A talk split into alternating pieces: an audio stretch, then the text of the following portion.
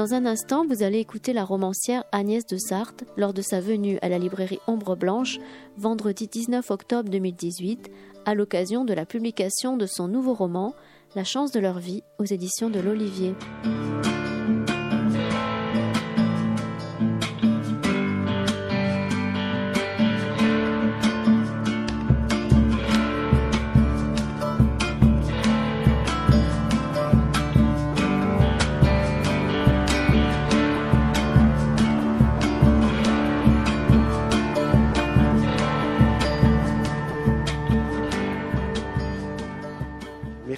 Bonsoir à tous. Euh, merci d'être là ce soir. Merci euh, d'être là pour accueillir Agnès de Sarthe, qui vient. On va discuter de son dernier livre, La chance de leur vie, euh, qui est paru là dans cette, dans rentrée littéraire.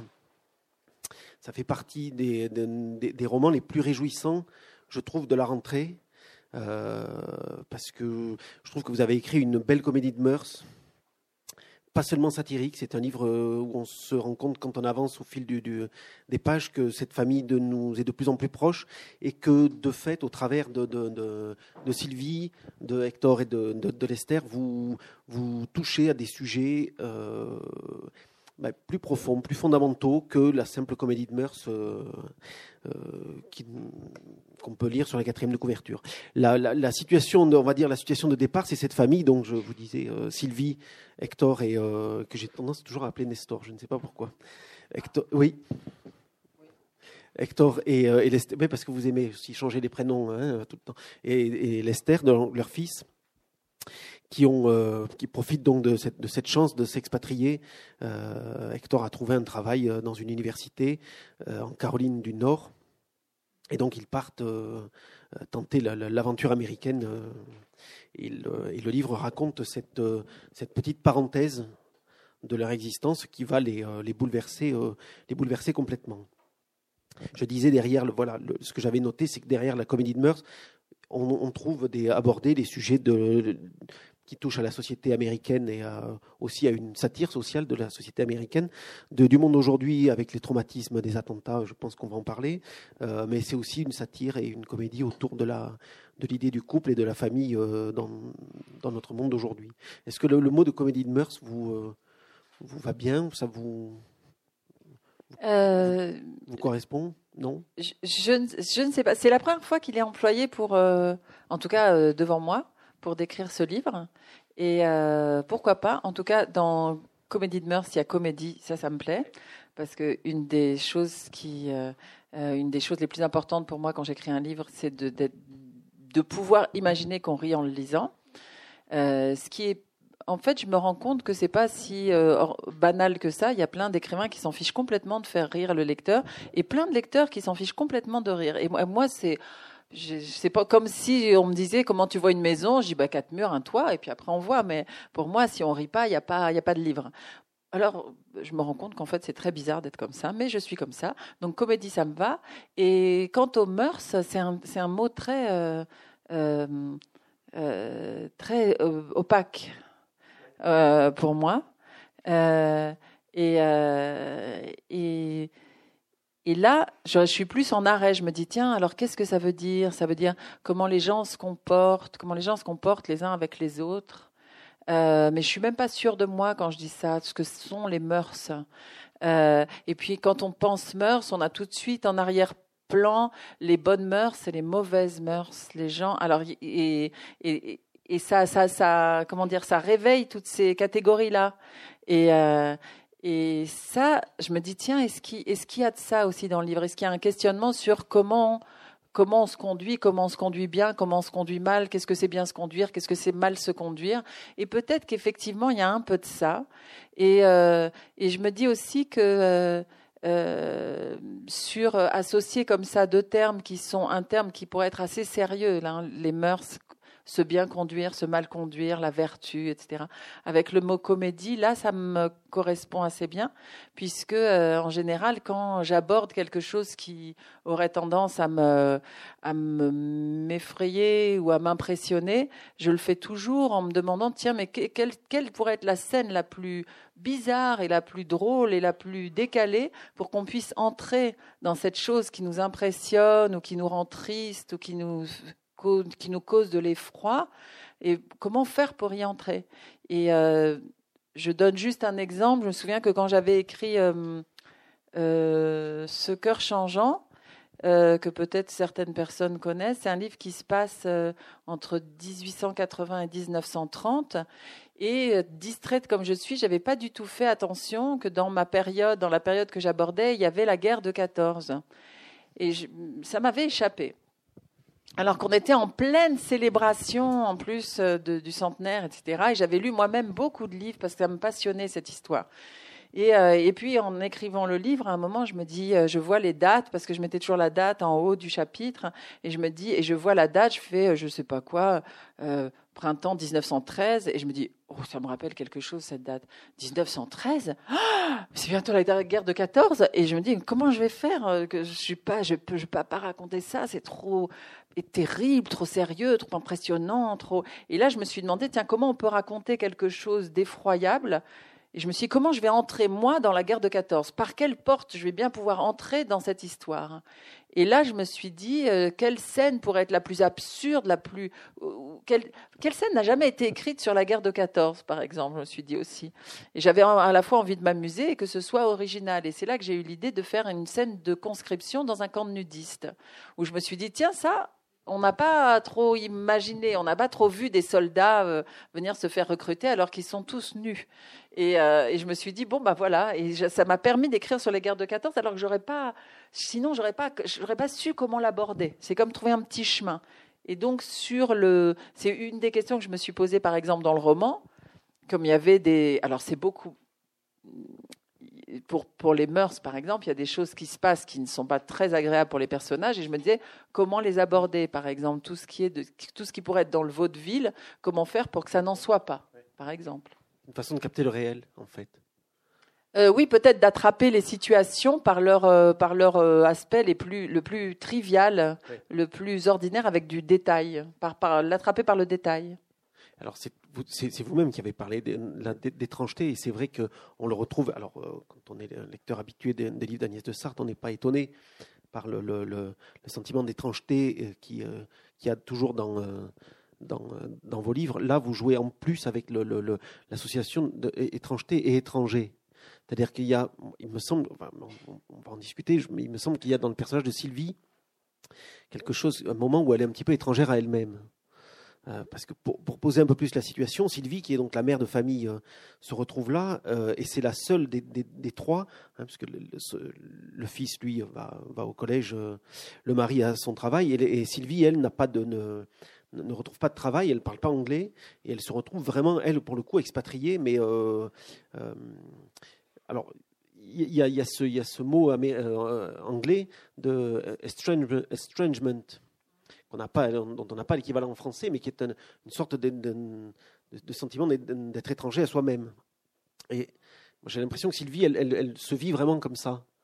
Euh, euh, oui, alors c'est vrai que c'est important de souligner l'aspect linguistique, puisque euh, le Hector, qui a ce poste à l'université, est anglophone puisqu'il est moitié britannique, et il a transmis cette langue à son fils, qui donc lui s'intègre parfaitement dans son école. Enfin, il s'intègre à sa manière parce que c'est une drôle d'intégration quand même. Et, euh, et, Sylvie est la seule à être dans la situation dans laquelle sont beaucoup de Français et d'Européens et de gens de par le monde qui pensent qu'ils parlent anglais jusqu'au moment où ils vont dans un pays anglophone. Et là, tout s'écroule. Les gens leur parlent, ils ne comprennent rien. Eux parlent, personne ne les comprend. Alors, qu'est-ce qu'on parle quand on parle anglais en Angleterre ou quand on parle anglais aux États-Unis? Je ne sais pas quelle est cette langue qu'on parle. Enfin, moi, comme je l'ai étudié, j'ai jamais, j'ai pas eu ce problème, mais j'ai vu des situations où je me disais, ah, je vais devoir traduire de l'anglais en anglais. et puis de l'anglais en, français. Mais c'était, c'était, et souvent c'est, c'est très étrange cette situation. Et je crois que le mot que vous employez, vous voyez, on n'a parfois même pas, la possibilité de le de, de, traduire, mais pourtant il nous est familier. Euh, ce, ce, mot que vous utilisiez de estrangement, d'être, de se sentir étrangéifié euh, et, c'est ce qui arrive à Sylvie, puisque elle, elle, pense parler anglais, mais elle a des vagues souvenirs de ce qu'elle a appris au collège, mais ça ne suffit pas du tout. Et, euh, donc, elle est seule. Elle passe les journées euh, assez, de manière assez isolée. Les deux autres membres de sa famille sont occupés. Et, et alors après, c'est, toujours un peu euh, perturbant. Il y a toujours une espèce de jeu de piste quand, vous écrivez un roman pour le lecteur. Il se dit, et surtout les gens qui vous connaissent, cherchent où vous êtes dans le livre. Alors ils vous cherchent qu'il y a une femme qui... Ah, il y a une femme. Ah tiens, elle est mère de famille. Ah bah tiens, c'est Agnès. Ah bah, ah bah, elle est comme ça. Ah bon, elle est comme ça à l'intérieur. Elle pense ça. Elle...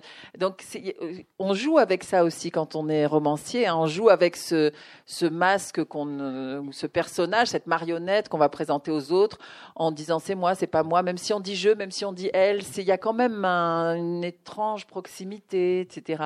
Et euh, il y a quand même quelque chose de cet ordre-là qui se que, moi je peux revendiquer sur le fait que Sylvie est cette personne qui, étant euh, étrangère et oisive, euh, passe son temps à observer et à réfléchir, et c'est ça qui la rend bizarre peut-être pour le lecteur. C'est-à-dire qu'on est dans sa tête, on est dans ses pensées. Et d'une certaine manière, Sylvie, même si elle n'est pas du tout écrivain, elle, est, elle a en fait cette posture-là. C'est-à-dire que euh, moi, je me reconnais beaucoup là-dedans. C'est-à-dire que je passe mon temps à pas faire grand-chose et à regarder, à écouter, et ça me rend bizarre. C'est vrai que ça me rend très bizarre parce que la plupart du temps, je suis en train de penser à des choses très bizarres et les gens me posent une question et je fais comme j'ai l'air de rien faire, on pense que je suis disponible. Et en fait, je ne suis pas du tout disponible. En fait, je suis très, très, très, très, très, très loin quand on me parle. Et je, reviens lentement depuis, je ne sais pas ce qu'est l'interespace galactique pour répondre en général une bêtise, parce que je n'ai pas eu le temps vraiment d'entendre de, quoi il s'agissait. Euh, donc là, euh, il y a quand même ce, parallèle qui peut se faire. Il y a une chose qui s'est passée. Alors, il y a une chose qui se passe avec les sorties des livres. Et euh, je ne sais pas s'il y a parmi vous des écrivains, ça leur est peut-être arrivé. Mais si vous n'êtes pas écrivain, je vais vous raconter ce qui se passe. On écrit un livre, on a une certaine image de ce qu'on a fait. Et puis, au moment où il sort, euh, les gens le lisent et vous racontent ce qu'ils ont vécu, ce qu'ils ont lu, ce qu'ils ont aimé, ce qu'ils ont perçu. Euh, et, et, ce moment-là, où comme c'est comme se regarder dans le miroir, quelle tête j'ai ce matin, et bon, parfois c'est pas une très bonne expérience, hein, ça dépend des jours, mais et, parfois ce retour, ce, reflet est très troublant. Et moi, c'est une expérience. Il y aurait presque quelque chose à, il y aurait presque une étude à mener sur le livre chez l'écrivain et, le moment de, de, choc où le livre lui revient. Et, et moi, je suis toujours surprise. C'est jamais. Alors, ça prend jamais. Je suis habituée pourtant maintenant. Je sais que on va me renvoyer un autre livre que celui que j'ai écrit. Et maintenant, je fais des pronostics. Je me dis ah voilà, je sais, je sais ce qu'on va me dire. on va me dire ça. Et, je m'amuse de ça. Je fais des paris. Je pourrais faire et ce serait drôle. D'ailleurs, je devrais me mettre à le faire, à écrire. Euh, euh, on, on, va me reprocher telle chose, ou on va aimer telle chose, mais pas telle autre, ou telle chose qui est pour moi très importante, personne va la voir, etc. Et donc, c'est arrivé plusieurs fois dans mes livres. Par exemple, quand j'avais écrit Mangez-moi, il y a mille ans, euh, c'était un livre dans lequel une femme euh, qui avait eu pas mal de problèmes dans sa vie ouvrait un restaurant et un restaurant de quartier et qui, qui, qui, se mettait à marcher bien, et qui était aussi une utopie sociale, etc. Et il y avait dans ce livre à un moment un, un, une, un, une, euh, une, situation qui, moi, me mettait très mal à l'aise. Et je me disais, oh là là, ça va être compliqué pour moi la vie à partir du moment où j'ai écrit ça, parce qu'il y avait, cette femme avait une aventure avec un garçon de 14-15 ans. Et moi, mes enfants avaient 14-15 ans, des garçons, je partais souvent en vacances avec leurs copains, et avec tout ce truc de, ah, qui c'est dans le livre, est-ce que c'est elle, est-ce que c'est pas elle? Et je me disais, quand même, c'est, c'est très choquant, comment elle peut avoir une aventure comme ça avec un adolescent, c'est vraiment affreux. Sûrement que, que ce livre va être banni de, de partout. Eh ben, pas du tout. Alors ça, j'étais étonnée quand euh, le livre, au moment de la réception du livre, les gens trouvaient ça tout à fait normal, hein, pas du tout. Enfin, c'est très ordinaire, visiblement, d'avoir une aventure avec un garçon ou une fille de 14 ans. Ça, euh, franchement, aucun problème. Mais une chose que j'avais pas du tout soupçonnée, c'était que cette même femme, quand elle, a un bébé, longtemps avant ça, son fils, euh, elle a au début tout se passe bien, et puis à un moment où le, cette espèce de courant d'amour qu'elle a pour son enfant se brise et disparaît. Elle a plus accès à l'amour pour son enfant. Et ça, ça a été effroyable. Les gens détestaient, plein de gens détestaient qui est ça. Et me disaient, ça n'existe pas, c'est pas possible. Ça vous inventez des choses, alors on veut bien, mais alors ça, ça n'existe pas. Ça, ça n'est pas possible. Alors j'ai, bah, je sais pas, il y a des centres hospitaliers entiers qui s'occupent de ça, mais peut-être qu'ils s'occupent d'un truc qui n'existe pas. Je ne sais pas. Et puis, euh, les, on prenait à partie, des dames, surtout des femmes, venaient me voir en me disant Vous avez des enfants? D'un air un peu comme ça, soupçonneux. Je disais Oui. Et vous les aimez? Ça dépend des jours, quand, ils, quand ils sont sages. Et. Euh, c'était très étrange. Et donc on reçoit comme ça des.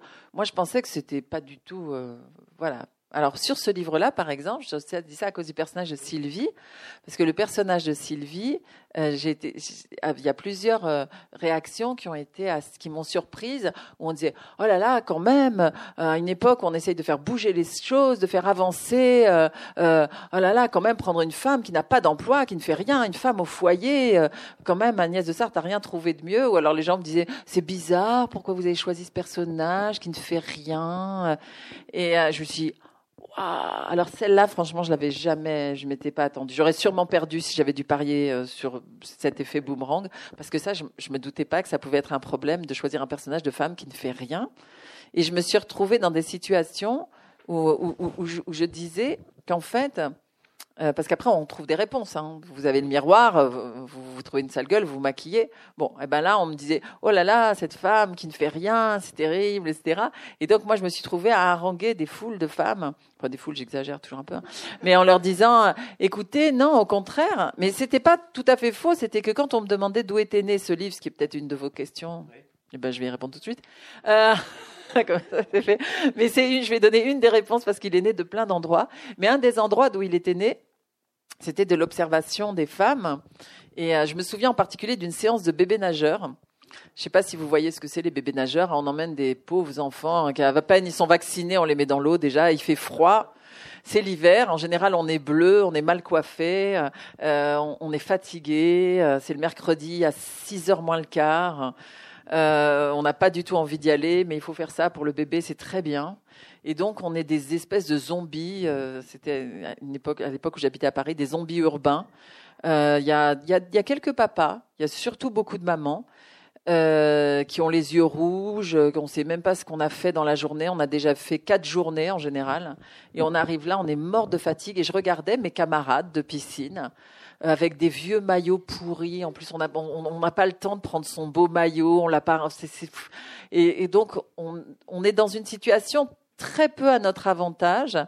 Euh, et, les bébés, en fait, on ne peut pas nager parce que c'est que pour les bébés. Donc il fait chaud et il n'y a pas de profondeur, donc vous ne pouvez pas nager, puis vous tenez votre bébé. Et vous êtes là. Et moi, je regardais toutes ces femmes qui faisaient ça avec moi, je me disais, mais qu'est-ce que c'est que cette vie? Surtout que je savais qu'avant, on avait travaillé, on avait eu des rendez-vous, on avait fait plein de choses et que le soir, on aurait encore à faire plein de choses et qu'il fallait faire les courses en repassant par tel itinéraire pour ensuite pouvoir faire à manger et que demain, il y avait des... Et je voyais dans les visages de ces femmes autour de moi une espèce d'épuisement et de course après je ne sais pas quoi. Et je me disais, mais comment on fait là? Qu'est-ce qu'on fait? On était des, des, des personnes exsangues. Et j'en parle dans le livre, à un moment, il y a un passage là-dessus. Et une des, un des, une des, des, points de naissance du livre, c'était cette contemplation des femmes entre deux âges, donc euh, pas des jeunes femmes, pas des femmes âgées. L'âge, je ne sais pas ce que c'est, cet âge entre deux, euh, où on fait tout en même temps. Et, euh, et je m'étais dit bon, alors il faut peut-être donner, décrire ça, et puis, et puis et puis ne pas y être, ne pas être dedans pour en parler. Et je m'étais dit, je vais faire ce personnage post-féministe d'une femme qui n'est plus cette femme qui a acquis le droit de tout faire, mais une femme qui a acquis le droit de ne rien faire. Et c'était ça ma proposition. Et je disais non, non, mais c'est pas une femme au foyer. Je disais lisez bien. Vous verrez, elle ne fait pas à manger, elle ne range pas sa maison, elle laisse pourrir les trucs dans son frigo, sans tellement s'en faire d'ailleurs. Elle sait pas plier un t-shirt, elle ne fait rien. Et c'était une réaction, je pense que c'était une réaction et une proposition plutôt que de dire, euh, euh, plutôt que cette surenchère et dans l'hyper, dans le perfectionnement, dans la perfection, dans l'exigence, dans l'héroïsme, d'être dans une sorte de, de nullité euh, tranquille. Hein. Et c'était ça ma proposition post, post-féministe. Elle souhaite même, il y a, dans la scène d'Halloween, elle souhaite, quand on lui pose la question, lui, qu'est-ce que vous faites, qu'est-ce que vous êtes? Mais moi, je ne suis rien, je, ne veux rien, euh, elle ne veut rien, elle veut rien être. J'avais noté que c'était un poste d'observation, Sylvie, et que ça devait être un personnage très, très euh, pratique et très agréable à faire à faire vivre. Oui, oui, oui. Bah, c'est parce que c'est là, en, l'occurrence, c'est un double pour moi. C'est-à-dire que je regarde à travers ses yeux, mais elle est assise dans un coin de la pièce. Elle est tout le temps assise dans un coin de la pièce à regarder. Euh, donc c'est très, c'est un prisme. C'est, ça me permet d'avoir, c'est comme si j'avais un espion ou un périscope dans mon sous-marin. Sylvie, elle est ça, mais elle n'est pas seulement ça. Elle est aussi quand même cette, euh, euh, elle est aussi cette femme inquiète du sort fait aux femmes. Elle est aussi ça quand même, voilà. Et elle se manifeste dans son dans son inaction et dans sa volonté d'être rien, de ne pas agir et de ne même pas tellement, euh, euh, comme elle, elle, a eu son fils très âgé, puisqu'il il, il, a 14 ans alors qu'elle en a 60, elle, elle voit que souvent on la prend pour la grand-mère de son enfant et elle corrige pas et elle trouve ça pas mal, en fait, de pas tellement s'occuper de l'éducation des enfants parce qu'elle sait que de toute façon, on fait mal. Les parents se, se, gourrent tout le temps. Il y a des tas de livres écrits là-dessus sur le fait qu'on on fait jamais ce qu'il faut. Et puis, les enfants, après, vont voir des psychanalystes pour dire comme les parents les ont fait souffrir. Alors, autant elle se dit, elle, moi, je vais rien faire. Enfin, pas grand-chose, le minimum, comme une grand-mère. Quoi. Je vais être attentive, attentionnée, disponible, mais euh, pas plus. Euh, donc, elle, elle, est quand même, elle a elle a cette, cette pose de, comme un écrivain, elle regarde, mais elle, a des, elle, elle réfléchit aussi, elle ne fait pas que absorber. Est-ce que vous avez pensé à la question qu'on vous pose, euh, peut-être qu'on vous, peut-être qu'on vous pose régulièrement, mais c'est, euh, Agnès de vous avez fait votre roman américain parce qu'il y a, il y, a, il y, a, ça aussi. Alors ça, c'est. Oui. Allez-y. Après, je... non, parce qu'il y a une deuxième partie de la question, mais je la poserai après. Non, non. Oui. Il est très autoritaire, on ne va pas le contrarier. On m'avait prévenu, Nicolas est très autoritaire. Donc, première partie de, sa question, le roman américain. Alors, puisque je disais tout à l'heure qu'il y avait plusieurs sources, il y avait plusieurs sources à ce livre ou plusieurs moments euh, euh, génétiques. Euh, il y en a, il y en a eu un qui est que je peux isoler, mais qui en fait est beaucoup plus vaste que ça. C'était un moment où j'assistais à une conférence d'un traducteur anglais euh, qui traduit donc des livres du français vers l'anglais, le pauvre. Je dis le pauvre parce qu'il y a très peu de romans qui se traduisent du français vers l'anglais et c'est très difficile d'exporter notre littérature en Angleterre et aux États-Unis. Et quelqu'un, et c'est un très très grand traducteur, et donc quelqu'un dans la salle, on était une, assemblée de traducteurs, lui demandait de faire un état des lieux du marché, en, quelque sorte, pourquoi la littérature française s'exporte si peu euh, en Angleterre et surtout aux États-Unis. Et il disait, il revenait, ah, mais vous savez, euh, on s'est considéré quand même comme une littérature euh, intellectuelle, nombriliste, en gros chiante. Et voilà, pour résumer. Et, euh, et, donc, ça, les Anglais, ils en veulent pas, les Américains encore moins. Et il dit, mais si vous voulez être absolument sûr qu'un roman français ne sera jamais, jamais, jamais traduit aux États-Unis, vous le situez aux États-Unis. Et là, vous avez aucune chance de pénétrer le marché américain. Et là, ça m'a stimulé. Ce qui prouve bien que, que j'ai une case en moins. C'est-à-dire que dès que j'ai entendu ça, je me suis dit, mais quelle idée géniale, je vais faire un roman qui se passe aux États-Unis. Et ça va être très drôle de faire un truc où, au moins je sais pourquoi je suis pas traduite. Je, pourrais dire non, c'est pas que le livre est chiant. Non, non. C'est pas parce que mon livre est chiant, nombriliste et un télo. C'est parce qu'il se passe aux États-Unis qu'il est pas traduit. Et voilà, c'est ça, c'est juste ça. C'est juste pour ça. Alors ça, c'était un peu pour rire, mais en même temps, je me souviens de parce que c'est drôle de, de, la naissance d'un livre, c'est très émouvant en vérité. C'est peut-être le moment le plus émouvant pour un écrivain parce qu'on sent le on sent le, ça frissonne quoi. Et donc je me souviens dans cette piscine au bébé nageur où je vois toutes mes copines avec des cernes jusqu'ici et je me dis oh, c'est un livre en fait. Ce que, je vis là, qui est nul, qu'elle vive et qui est nul, c'est un livre. Et ça sauve beaucoup de situations. Et quand ce, ce, ce traducteur parle, tout à coup, j'ai le j'ai le déclencheur là, un truc se déclenche. Alors, il se déclenche aussi parce que je passe quand même les un tiers de mon temps, on va dire, à traduire de la littérature euh, anglophone, euh, anglaise et américaine, et que j'ai fait ça depuis 25 ans, peut-être un peu plus. Et donc, euh, je suis une partie de mon imaginaire est entièrement colonisée par par l'Angleterre et les États-Unis et la langue anglaise. Et ça veut dire que c'est euh, alors on l'est tous, et j'en parle aussi dans le roman. On l'est tous colonisés par la culture et la langue anglaise, puisque on voit des films américains, on voit des des séries. Enfin moi j'en regarde pas, mais je sais que beaucoup de gens en regardent. C'est très important maintenant, et on connaît beaucoup les mœurs américaines à travers le à travers ce cinéma, ces séries, la télé, les émissions, etc. Il y a même des choses dont on sait même pas qu'elles sont américaines et qui le qui, qui sont dans notre vie maintenant et qu'on n'identifie pas comme telles, qu'on n'identifie même pas comme des corps étrangers, mais qui le sont. Mais moi, c'est un peu plus encore puisque je passe, euh, c'est mon travail de chaque euh, journée, et je passe de longs moments euh, à imaginer des intérieurs américains, à les décrire avec les les bons mots. Je sais, par, exemple, vous pouvez pas imaginer le nombre de conversations qu'on peut avoir entre traducteurs sur comment on appelle l'endroit de la maison aux États-Unis. Vous avez vu ça dans des films. Vous savez, vous avez ces maisons en bois, et puis vous avez une avancée comme ça, une terrasse couverte on s'en fout quand même de, hein, ce. On, sait, on voit ce que c'est. Et eh ben des soirées entières avec. Ah t'appelles ça un Porsche toi C'est pas du tout un Porsche. Ben non, c'est pas une véranda parce qu'une véranda, il y a, c'est, c'est avec euh, des, il y a les vitres. Euh, c'est une véranda, c'est pas du tout ce genre de construction. Non, tu peux pas appeler ça une terrasse puisqu'il y a le toit. Alors voilà. Sauf que notre imaginaire, il est encombré de ce genre de, lieux qui n'ont pas de nom en français. Et encore, ça c'est un détail. Mais il y a toutes sortes d'éléments euh, euh, qui sont du, de la matière, du quotidien, de l'ordinaire, que moi je ne vis pas qui n'existent pas dans mon quotidien, mais qui existent quelque part dans mon, dans mon cerveau et qui servent à rien. Enfin, à traduire des livres, c'est déjà pas mal, mais enfin, qui ne sont, que je n'utilise pas. Et donc, toute cette matière dormante, euh, c'était quand même assez amusant. Je me suis dit, tiens, je vais enfin pouvoir euh, m'en débarrasser. Enfin, c'était comme d'aller chez Emmaüs, quoi. Je, je, je, voilà, je, donne euh, des choses qui sont dans ma tête et qui peut-être m'encombrent et j'ai besoin de passer à d'autres ou de faire de la place. Et c'était quoi? Ah, d'accord. Et moi, j'ai une poussière dans l'œil, donc je suis très handicapée. Je ne vois pas ce qui se passe sur scène. Et donc c'était une façon de faire de la place dans mon esprit pour pouvoir travailler peut-être à autre chose, d'utiliser tout ce fond américain, tout ce fond de littérature américaine et d'imagerie américaine.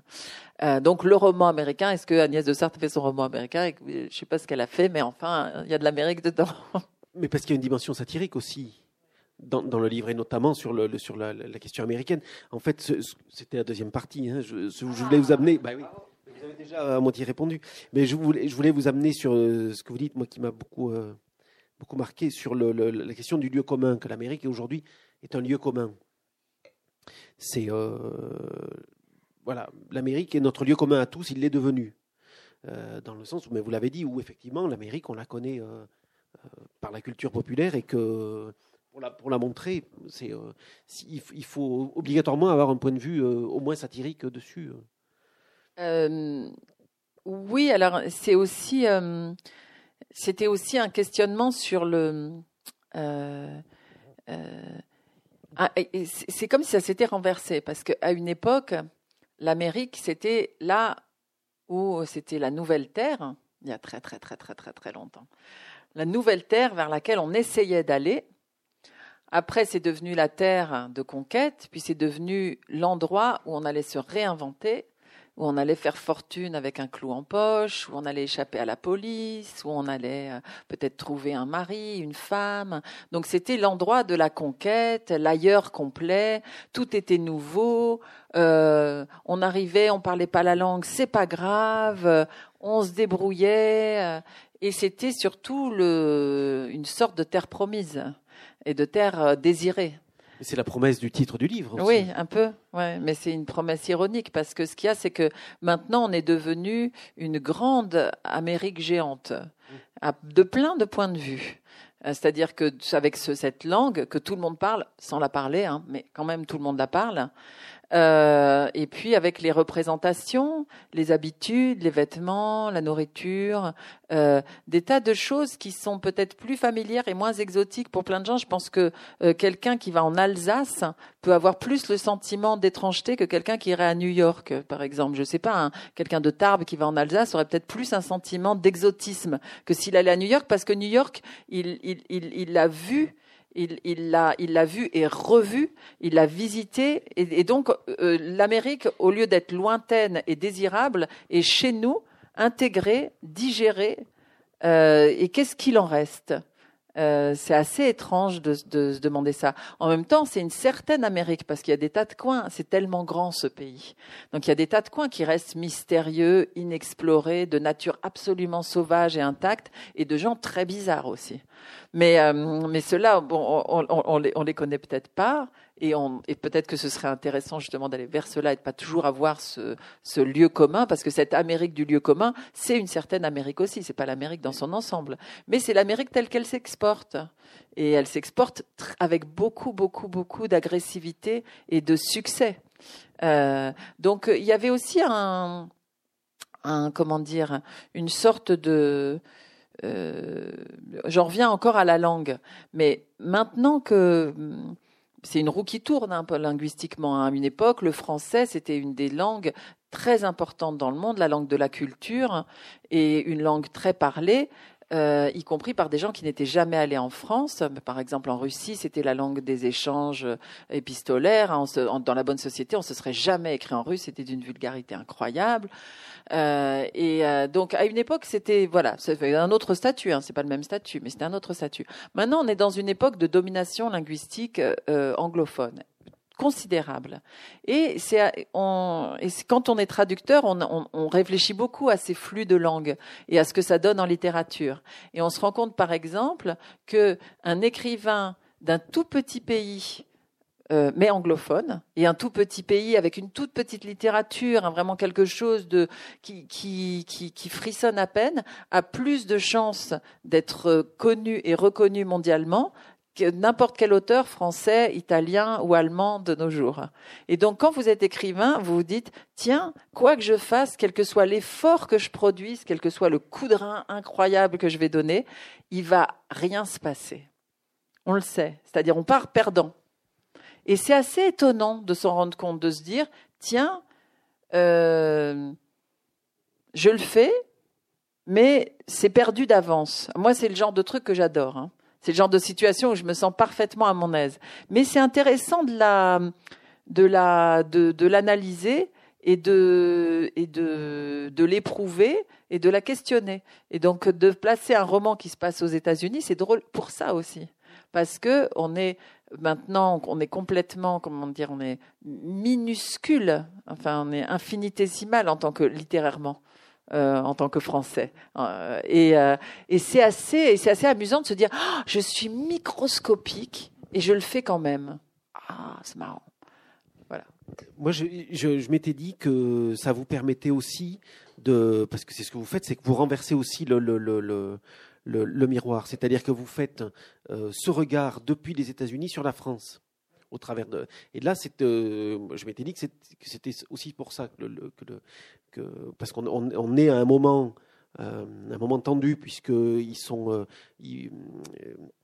au bout de quelques, de, quelques mois où ils vivent en Caroline du Nord, il va y avoir les attentats du Bataclan et il va y avoir comme ça ce retour, ce, retour de, de, la vision de Paris euh, aux, États-Unis et de comment on le vit, euh, comment on vit cet effroi, comment on vit ce tremblement depuis le, de l'autre côté de, de, l'Atlantique. Et puis il y a cette scène aussi très drôle où, euh, où Sylvie se retrouve à l'Alliance française et elle voit les, ce que, comment l'Amérique voit la France depuis le. Enfin, elle voit une publicité pour la France. Elle voit une réclame pour la France qui défile sur les télés de l'Alliance française, où on montre des tas de choses dont elle se rend compte qu'elle ne profite jamais. Euh, des eaux extraordinaires où les animaux sont très bien traités, euh, des promenades parisiennes le long des berges de la Seine réaménagées, le bateau-bus, euh, des festivals de hip-hop avec des gens de tous âges qui dansent ensemble sur des musique étonnante. Et elle se dit, ah, mais c'est ça en fait mon pays. Et elle le voit, enfin, et elle se dit, mais moi je faisais quoi quand j'y étais? Je restais chez moi. Et je C'était savais pas que c'était commun. comme ça. C'était son, c'était le lieu commun, mais qui était presque inhabité. Mais ça, c'était aussi, ça c'est la troisième, la troisième naissance du livre, qui est plus la- peut-être la plus ancienne, le questionnement le plus ancien. C'était un questionnement par rapport à la France. Euh, et peut-être que ce questionnement par rapport à la France, il est d'autant plus euh, euh, brûlant chez moi que venant de familles d'émigrés, euh, pour eux, arriver en France, c'était très très important et ça a été une conquête par les Français, connaître la culture française, la maîtriser et l'école de la République, etc. Et, euh, et c'était et moi j'ai hérité de ça, même si moi je suis née en France. Et j'ai et je crois qu'à partir d'un assez tôt dans ma vie, je, alors que j'avais été j'avais eu cet héritage et que je voyais la France, euh, je trouvais que ce pays était extraordinaire, d'une beauté incroyable, avec un climat merveilleux, euh, des très bonnes prestations sociales, euh, des, langues, plusieurs langues parlées magnifiques, poétiques, etc. Euh, et je me disais, c'est bizarre parce que c'est un pays où les gens n'ont pas l'air si heureux que ça. Je me, dis, je me faisais toujours cette réflexion quand on voyageait, je trouvais que les personnes que je voyais à l'étranger avaient toujours l'air plus souriantes, plus joyeuses. Et je me disais, tiens, qu'est-ce qu'on manque de joie Pourquoi on est comme. Qu'est-ce qu'on a? Alors peut-être que c'est ma vision à moi. Et peut-être que personne se retrouve là-dedans et dit mais si on est fou de bonheur ici en France, on est toujours en train de s'éclater, de s'amuser, etc. Mais c'est pas l'impression que j'avais. Alors en même temps, peut-être que c'est faussé par le fait que j'ai vécu pendant très longtemps à Paris et qu'à Paris les gens faisaient vraiment très activement la gueule. Et moi j'avais j'avais peur pour les gens, pour les étrangers qui venaient dans notre pays et je me disais mais les pauvres déjà ou les étudiants qui disaient ils vont étudier à la Sorbonne et quand ils voient la Sorbonne c'est tout cassé, il n'y a pas les toilettes, il n'y a rien. Et en plus, tout le monde vous fait la gueule. Vous allez au secrétariat euh, quand vous êtes étudiant, vous faites hurler dessus. Euh, Enfin bon. Euh, et c'est beaucoup comme ça. Et euh, moi, je me souviens que dès que je voyageais en Angleterre, j'allais dans n'importe quelle boutique, quand même, les gens me disaient Hello, love. Bonjour, amour. Alors, même si on traduirait jamais ça par bonjour, amour, euh, quand même, les mots, ils existent. Et euh, alors que dans des tas d'endroits où j'entrais euh, euh, en France, on ne disait même pas bonjour. hein. Euh, et ça, que ce soit à Paris ou, euh, ou à la campagne ou en province, alors il y a des coins qui font exception. Mais euh, et je me disais toujours, mais pour qu'est-ce qu'on a? Pourquoi on fait cette tête-là? Qu'est-ce, Pourquoi on est triste? Pourquoi on n'est pas content? Pourquoi euh, C'est quoi notre problème? Et ça fait des années que je pense à ça et je me, dis ah oui on est on, est peut-être on est déçu par nous-mêmes. Peut-être c'est une crise d'identité parce qu'on a on a été les leaders on était les droits de l'homme les lumières la révolution française. Tout le monde parlait que de ça on était géniaux et tout. Après on avait des, un empire colonial magnifique et puis après on a décolonisé un peu petit petit peu salement, je sais pas, on n'a pas fait ça hyper bien. Ça s'est vu, euh, bon, et puis après, y avait, déjà, il y avait eu un peu la collaboration, c'était moyen, moyen. euh, et euh, il y a un peu, euh, et là, c'est le moment où la France se regarde dans le miroir et fait ah ouais, c'est ça la gueule que j'ai. Alors bon, c'est inconscient, hein, c'est comme euh, les, les crises de, de, de, de- vécues par les individus. Hein, c'est pas des choses, on le voit pas au premier plan. Mais je me dis, mais est-ce que c'est ça qui travaille la France ou est-ce que c'est autre chose? Qu'est-ce que c'est ce manque de perspective ou ce manque d'amour de son propre pays, d'amour de soi, enfin, ou d'amitié pour soi-même, ne serait-ce que ça? Et, donc c'était, c'est vrai que c'était aussi un des, une des questions que je me posais à travers ce livre en envoyant mes personnages à l'étranger et en les forçant à se souvenir de la France et à la regarder et peut-être en les forçant à l'aimer pour voir ce qui se passait. euh. Il y a même un moment où, Sylvie repense au Paris euh, qu'elle a découvert quand elle est venue à Paris, puisqu'elle elle, elle arrivait de province, et elle est arrivée dans Paris des années 70, qui est moi le Paris de mon enfance, et que, et, et que, je, que je redécouvrais à travers ses yeux en écrivant les pages que j'écrivais, et j'étais très très émue par la ville dont la ville qui me revenait en tête, une ville qui était encore une ville d'après-guerre, très sale, très abîmée, euh, très euh, euh, très ouvrière, ce qu'elle n'est plus du tout très où il y avait beaucoup d'artisans, où il y avait beaucoup de gens pauvres, euh, et, et qui a été complètement, euh, en fait complètement retournée cette ville. Et on ne s'en rend pas compte, c'est petit à petit, c'est un petit truc par-ci, un petit truc par-là. Et puis un matin, on se réveille, on se dit ah bah on est où finalement? Je sais pas. On est en face du Starbucks Café. Et qu'est-ce que je fais là? Et, euh, et, donc il y avait aussi, c'est vrai que ça a été un questionnement là-dessus et que ça a été l'occasion pour moi de revisiter, euh, de revisiter mon pays. Et la question des attentats, est arrivé pendant l'écriture du, livre ou euh, ou, euh, ou allez-y. Bah oui. ou après, ou enfin, ou, ou c'est. Bah, il y a eu beaucoup de. Alors, il y a eu, euh, il y a eu des incidents. Comment expliquer? Oui, il y a eu des incidents du réel qui sont entrés dans le livre. Alors, ce qu'il y a, c'est que vous parliez tout au début de la rencontre du fait, ah oui, si on connaît un peu Agnès de Sarthe, on sait qu'il peut se passer des choses étranges. Alors, c'est vrai que d'habitude, dans mes romans, il, peut y avoir des fantômes, il peut y avoir des animaux qui parlent. Euh, je suis pas, je suis, assez réceptive au surnaturel. Et là, dans ce roman, on peut pas dire qui est ça. Bon, il y a toujours des trucs bizarres, je ne sais pas d'où ils viennent, hein, mais ils, il y a l'Esther, on va en parler. Voilà, il y a l'Esther, ouais. Euh, mais euh, euh, mais quand j'ai commencé à écrire, quand quand, le, quand j'ai eu au départ le projet de ce livre, la, la, je parlais de Genèse, euh, les femmes, le, la France et euh, et, et la, le rapport de la, à la langue, l'américain, etc.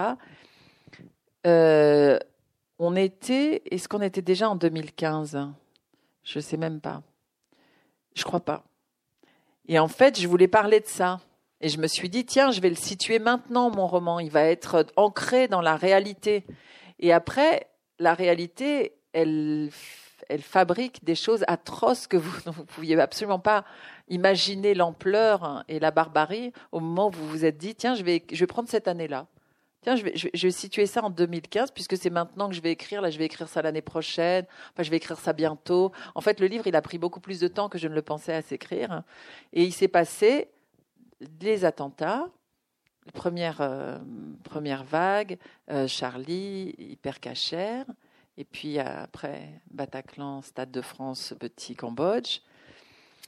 Et il y a eu ça, et il y a eu aussi, c'était l'année préélectorale aux États-Unis, pendant laquelle tout le monde, y compris les Américains, pensait que ça allait être Hillary Clinton qui allait être élue. Et moi aussi. Donc pendant que j'ai écrit le livre, le monde a changé sans me prévenir. Mon pays a été, euh, a été meurtri sans du tout que je puisse m'y attendre, bien sûr. Et je me suis dit, ah, et tout ce réel épouvantable. Alors, le réel tragique des, euh, des attentats sanglants, réel sanglant. Euh, et puis le réel euh, apocalyptique, mais apocalyptico-comique, mais il ne faut pas que ce soit comique, mais c'était tellement étonnant de l'élection d'un charlot comme Trump à la tête des États-Unis. Et tout ça, mais je, et je m'étais dit, bah, c'est trop tard maintenant, avais il fallait, tu as décidé, euh, c'était, c'était vraiment con de choisir cette année-là pour écrire sur le réel, alors que tu aurais pu faire parler des éléphants et faire venir des fantômes ou des martiens. Et toi, voilà, voilà l'année que tu choisis pour euh, faire ton roman réaliste. C'est malin. Hein? Bon, mais alors une fois qu'on a ça qui vous tombe, qui tombe, qu'est-ce qu'on fait? Alors moi, la première pensée que j'ai eue, c'était une pensée de, gratitude et de remerciement à l'égard de Virginia Woolf, parce qu'elle met toujours en mots les choses qui me servent. Et elle disait une chose très étonnante, elle disait, en tant que citoyenne, je suis socialiste, ce qui était vrai, elle, était, elle faisait partie du Parti socialiste Fabien, et en tant qu'écrivain, je suis conservateur. Donc elle vivait cette schizophrénie parce qu'elle disait, pour un écrivain, il faut surtout pas que le monde change, parce qu'il faut pas que le monde bouge. C'est comme un peintre, le modèle doit rester immobile. Et le modèle, c'est le monde. Donc il faut pas que le monde change. Et elle disait, c'est affreux, mais j'avoue que je suis, je suis pour les vieilles traditions, je suis pour que la bonne reste dans l'office, mais je vais voter contre ça. En tant que citoyen, je trouve ça atroce, mais en tant qu'écrivain. Il y a, et, et voilà, il y a un côté comme ça où on se dit, mais qu'a fait le réel pendant que je regardais pas, pendant que je regardais pas assez. Et, euh, et voilà, donc il y avait aussi la question de comment après, une fois que c'est là, comment on l'aborde, parce qu'on ne peut pas, ne, on peut peut-être on peut ne pas l'aborder. Peut-être on peut choisir de faire un roman intimiste. Il se passe cette année-là, qu'est-ce que ça fait après tout? C'est une histoire de couple. C'est Hector, Sylvie, leur relation, leur ado. Après tout, pourquoi tout à coup Mais peut-être que c'était, peut-être que c'était arrivé, peut-être que c'était tellement horrible, en fait, peut-être que c'était tellement choquant qu'il y avait une sorte de devoir ou de d'appel ou de pardon? D'obligation, voilà, d'obligation à en parler. Et, euh, et, aussi, il y avait quelque chose qui est peut-être à jouer, qui était que euh, le 14 novembre, donc le lendemain de, des attentats euh, du 13 novembre, il y a le, le journal Libération, je crois, ou le, je sais plus quel journal, qui m'a appelé pour me dire est-ce que vous pouvez écrire quelque chose? Et moi, j'étais dans l'état où on était tous, c'est-à-dire complètement hébété, atterré, effrayé, et et j'ai dit ah non mais je crois pas. Non non mais je comprends pas en fait pourquoi enfin qu'est-ce qu'est-ce que un peu qu'est-ce que vous me voulez? Et puis le journaliste et la personne qui me demandait était très euh, était lui la personne était dans le même état en fait. Il me disait je ne sais pas je crois qu'il faut faire quelque chose on ne sait pas quoi faire. Euh, et je me suis dit ah ben en même temps les pompiers ils y sont allés avec les camions et les, les bonbonnes et les, tous leurs trucs pour sauver. Les ambulanciers ils sont allés avec ce qu'ils savent faire les hôpitaux, ils ont fait ce qu'ils pouvaient, euh, les psys, ils ont fait ce qu'ils pouvaient, et puis les écrivains, mais qu'est-ce qu'ils peuvent faire? Ben, Ils écrivent. Ça sert à rien. Et en même temps, je me disais, euh, et j'ai dit à la personne, je lui ai dit, écoutez, on va voir, hein, je vous rappelle dans une demi-heure, s'il y, y a un mot qui est monté à la surface, ça veut dire que c'est possible. Et donc j'ai attendu, et une demi-heure plus tard, il y avait un mot, je ne sais plus lequel, ou trois, qui était monté à la surface. Je lui ai dit, écoutez, je vais le faire, et je l'ai fait comme un truc d'écrivain public, en me disant, euh, et le porte-parole en me disant, après tout, il y a peut-être des gens qui ont besoin d'en entendre parler, qui ont besoin de lire quelque chose, qui ont besoin qu'on mette des mots sur ce qui s'est passé, des mots peut-être qui vont les énerver, peut-être ça va être euh, ah ben non alors là comment est-ce qu'on peut écrire? Peut-être peut-être juste pour créer une réaction, pour créer un débat, pour euh, pour qu'il puisse y avoir un pour que ça remette les choses en mouvement. Et donc peut-être que le fait de faire cette expérience, je me suis m'a euh, sollicité à un endroit où je ne croyais pas être sollicitable, où je ne croyais pas pouvoir produire quelque chose sur le fait d'être euh, écrivain public, au sens où peut-être que le, euh, un écrivain, s'il est écrivain, est forcément écrivain public, au sens où il écrit pour ceux qui n'ont pas les mots pour dire les choses qui les tourmentent et qui cherchent des mots, à, comme moi je cherche auprès de Virginia Woolf, quand, quand je, je vais chercher chez elle les mots qui me manquent à moi. Ça ne veut pas dire qu'on ne sait pas parler. Ça ne veut pas dire qu'on ne sait pas écrire, ça ne veut pas dire qu'on est idiot, mais ça veut dire que sur certaines choses, on ne sait pas quoi dire et qu'on est, on peut avoir une petite gratitude pour la personne qui s'est emparée de ces morceaux de réel et a collé une, euh, certains mots dessus. Donc je crois qu'il y, a eu ça qui s'est qui, qui, qui passé et que quand je me suis dit tiens ça se passe pendant cette période bon alors il faut y aller. Alors après c'était la question de oui alors j'allais pas faire une scène grotesque ou comique non j'ai du mauvais goût, j'en ai beaucoup, mais j'ai mes limites. Hein. mais j'ai essayé de trouver une entrée quand même. Non, mais en même temps, je trouve que justement, il y a énormément de justesse dans le. C'est euh, dans, le roman, ça arrive au travers du personnage de Lester, donc le fils, l'ado. Euh, et, j'aimerais bien lire les dix, lignes euh, parce que je trouve qu'elles sont, sont très révélatrices de la sidération et de l'inquiétude qui s'empare comme ça de. Donc il, écrivez, et encore ce n'est rien, songe Lester, en imaginant les parents, les enfants, les amants, mari, maîtresse, amante, amis, neveux, petits-enfants, joyeux, tranquilles, trinquants, dormant déjà, lisant un livre, faisant l'amour, dégustant une choucroute, nageant dans un lagon à des milliers de kilomètres, triant des médicaments périmés, s'engueulant avec un voisin, buvant un biberon pendant que leurs enfants, leurs parents, leurs maîtresses, leurs femmes, leurs amants, leurs amis, leurs tantes, leurs grands-parents sont criblés de balles, écrasés sous d'autres corps, blessés à mort, amputés, visage sali par des morceaux de cervelle. Ils ne savent rien encore. Euh, ils ne savent encore rien, et lui, Lester, qui ne les connaît pas, c'est tout. Il voit tout sur l'écran, sur son mur, un mur qui ne le protège pas, mais l'expose, expose la mort avec une indécence qui la rend presque grotesque. Alors peut-être qu'il faut expliquer parce que peut-être on ne comprend rien, si?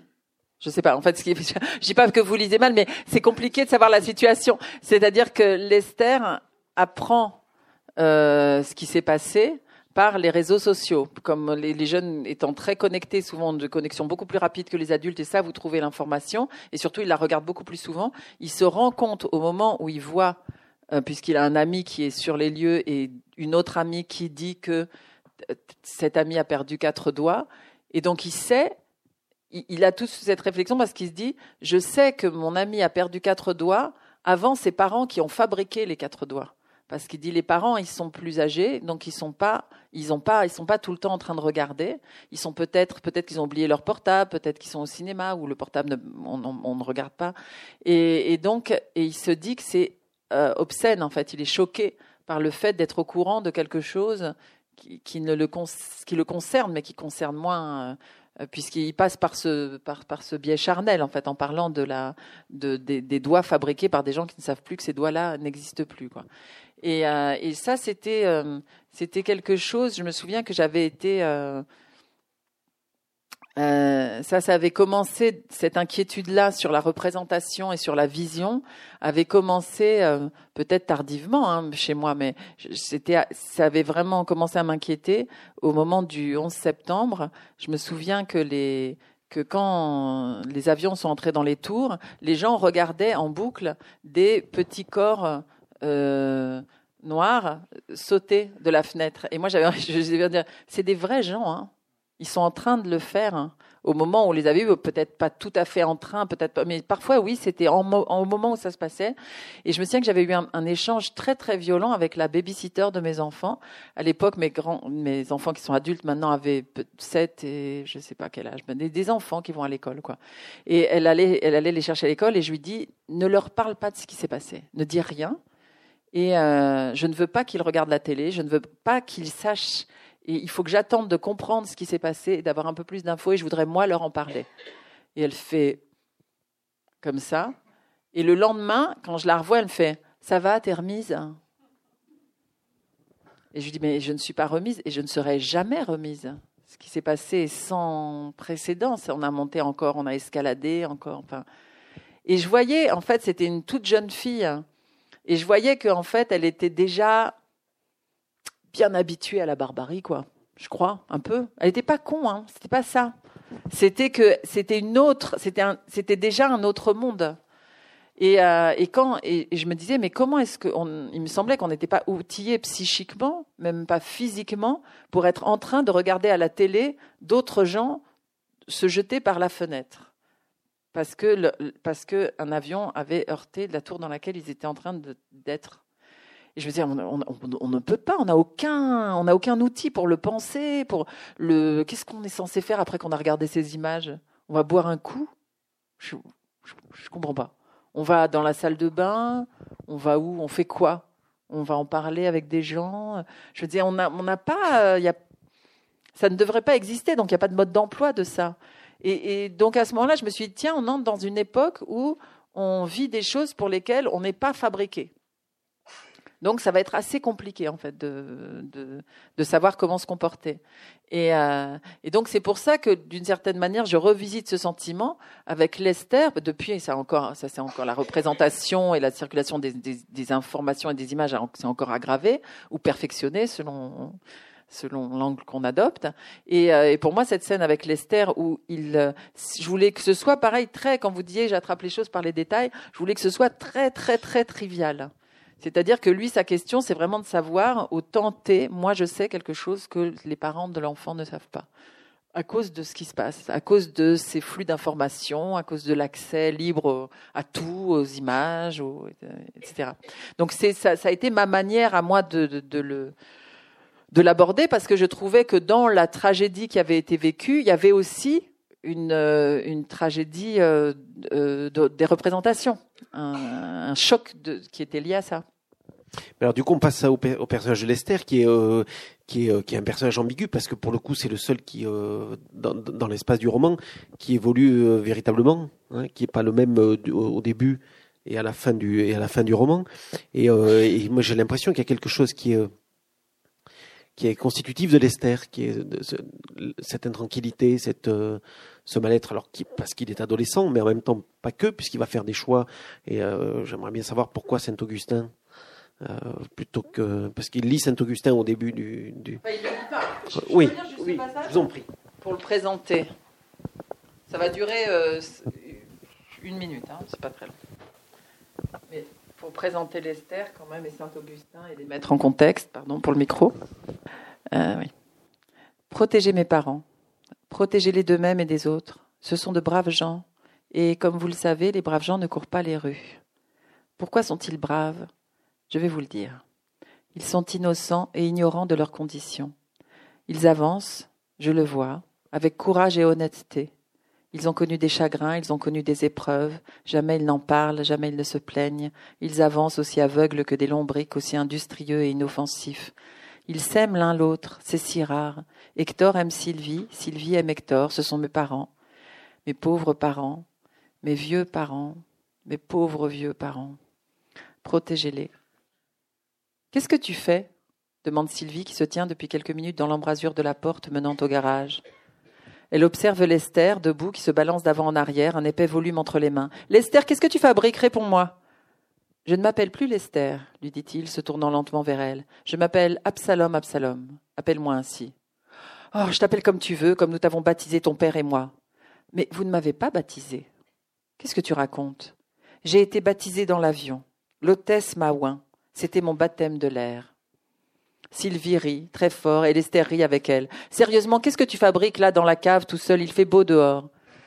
Ce n'est pas une cave, Sylvie, c'est un garage. Appelle-moi maman. C'est un garage. Tu pries? demande-t-elle d'un ton soupçonneux en désignant le livre que Lester serre à présent contre sa poitrine. Non, je joue à la Wii. Il n'y a pas de console, pas d'écran. Qu'est-ce que c'est que cette histoire? J'irai allumer la console quand je serai prêt, je m'entraîne, je suis en train de m'échauffer si tu préfères. Et ça, c'est quoi poursuit Sylvie en touchant le livre du bout de l'index. Quoi ça? Ce livre, c'est pas le mode d'emploi d'un jeu vidéo? Non, répond Lester en lui montrant la couverture. Ce sont les confessions de saint Augustin. Ah, quand même Quoi? Tu avoues Quoi? Que tu lis saint Augustin? Je ne le lis pas. J'ai pris ce livre parce qu'il a le poids exact qu'il faut pour développer ses biceps sans se faire une tendinite. Tu veux que je te montre le tutoriel? Non, je veux que tu viennes dehors profiter du soleil. D'accord, maman. Donc voilà pour présenter Lester et Saint-Augustin. Donc ce serait pas complètement exact de dire qu'il lit Saint-Augustin. Disons qu'il a Saint-Augustin. Il s'en sert soi-disant pour se muscler les biceps. C'est assez bien d'ailleurs, selon les éditions. J'ai essayé. Hein. Et euh, j'ai pas d'énormes biceps. Euh, et, on ne sait pas jusqu'à la fin, d'une certaine manière, s'il lit ou il ne le lit pas. En tout cas, il s'en inspire, puisqu'il s'adresse à Dieu à la manière augustinienne, c'est-à-dire euh, euh, Saint Augustin était un, dans, les confessions, non seulement il revient sur son existence, c'était un des premiers, peut-être le premier écrit aussi autobiographique et qui est, qui est l'ancêtre des confessions de Jean-Jacques Rousseau, mais aussi il y a cette particularité qui est qu'il s'adresse à Dieu comme à un ami comme un amoureux, il lui dit des tas de mots gentils, et Lester fait ça. Tout, au cours du roman, quand il dit protéger mes parents, bien sûr, il parle à Dieu, et tout au, tout au long du roman, il va dire mon chéri, mon très tendre, fais que ceci, fais que cela, etc. Donc il a pris ça chez Saint Augustin. On ne sait pas s'il en a lu plus ou non, et son obsession à Lester, c'est de se faire passer pour un imbécile. Un imbécile. Donc euh, dès que sa mère le surprend, quand elle entend qu'il veut se faire appeler Absalom, Absalom, elle lui dit ah tu as lu Faulkner, pas du tout. Il dit que c'est dans un dessin animé. Et puis euh, Sylvie parle de tous ses amis depuis qu'il est petit, qui sont toujours les bras cassés de l'école, les, ceux qui redoublent, qui triplent, etc. Euh, et, et, il s'entoure de tout, toute cette petite euh, cour, comme une petite cour des miracles. Et euh, il va continuer à le faire, euh, même une fois aux États-Unis. Et donc il a cette il a cette cette, euh, ce caractère ou cette personnalité très douce.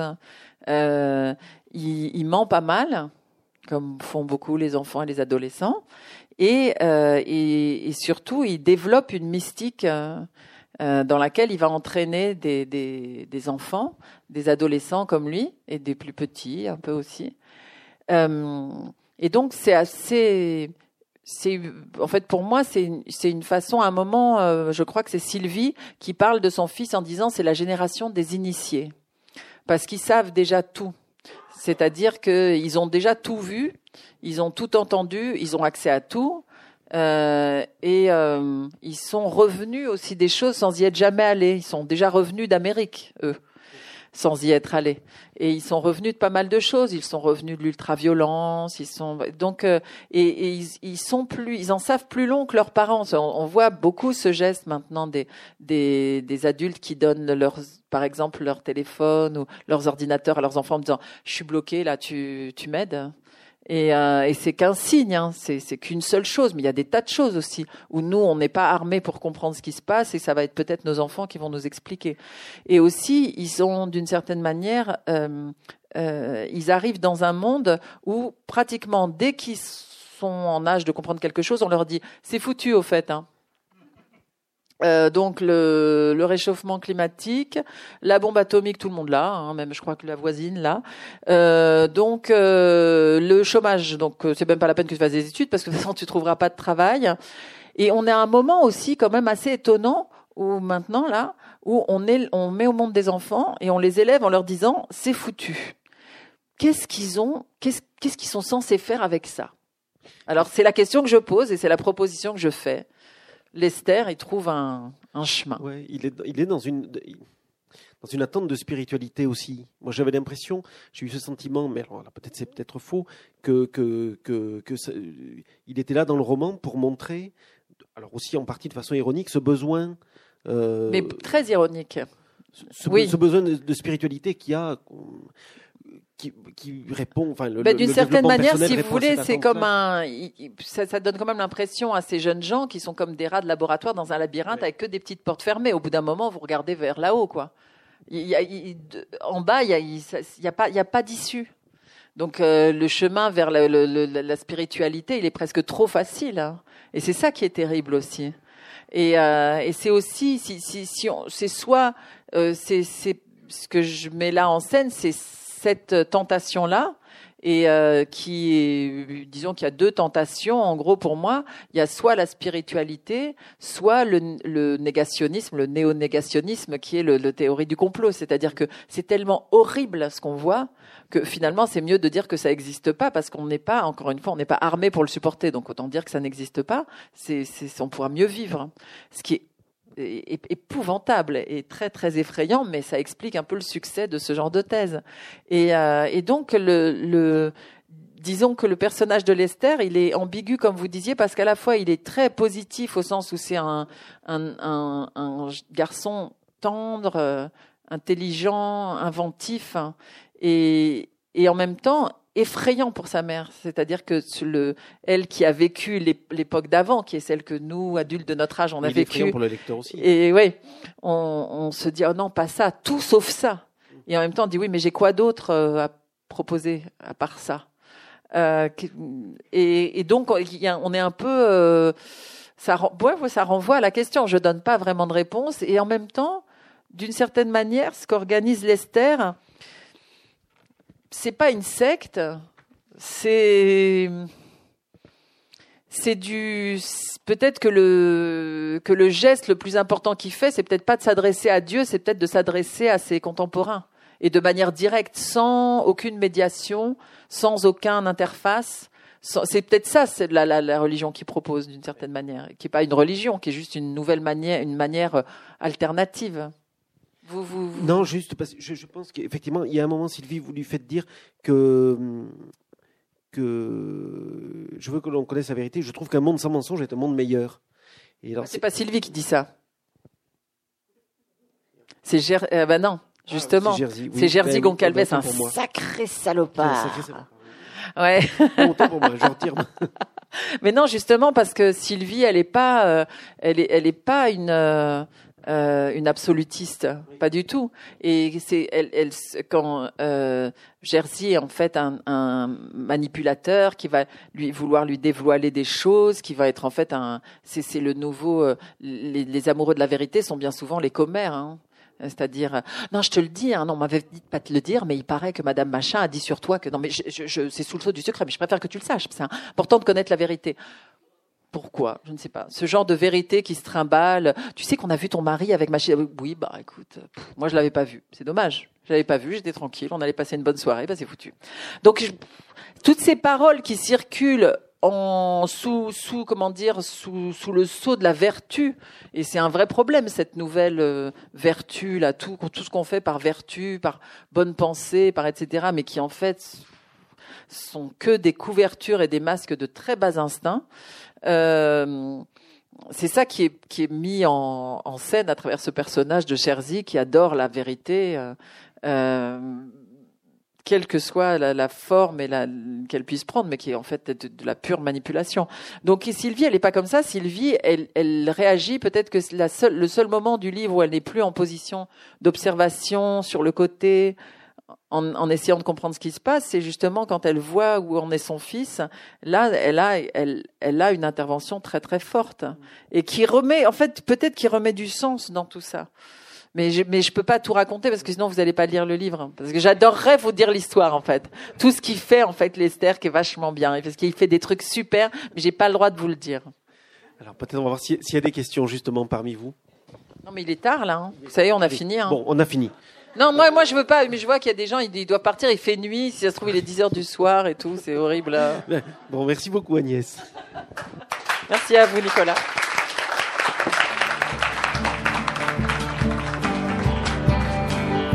Le roman d'Agnès de Sarthe, La chance de leur vie, est publié aux éditions de l'Olivier.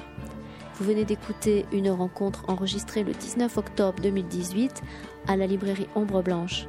Chez ce même éditeur, Agnès de Sarthe a aussi fait paraître Le Remplaçant en 2009, Dans la nuit brune en 2010, Une partie de chasse en 2012, Ce cœur changeant en 2015, ainsi qu'un essai consacré à Virginia Woolf, coécrit avec Geneviève Brisac en 2004, VW, le mélange des genres.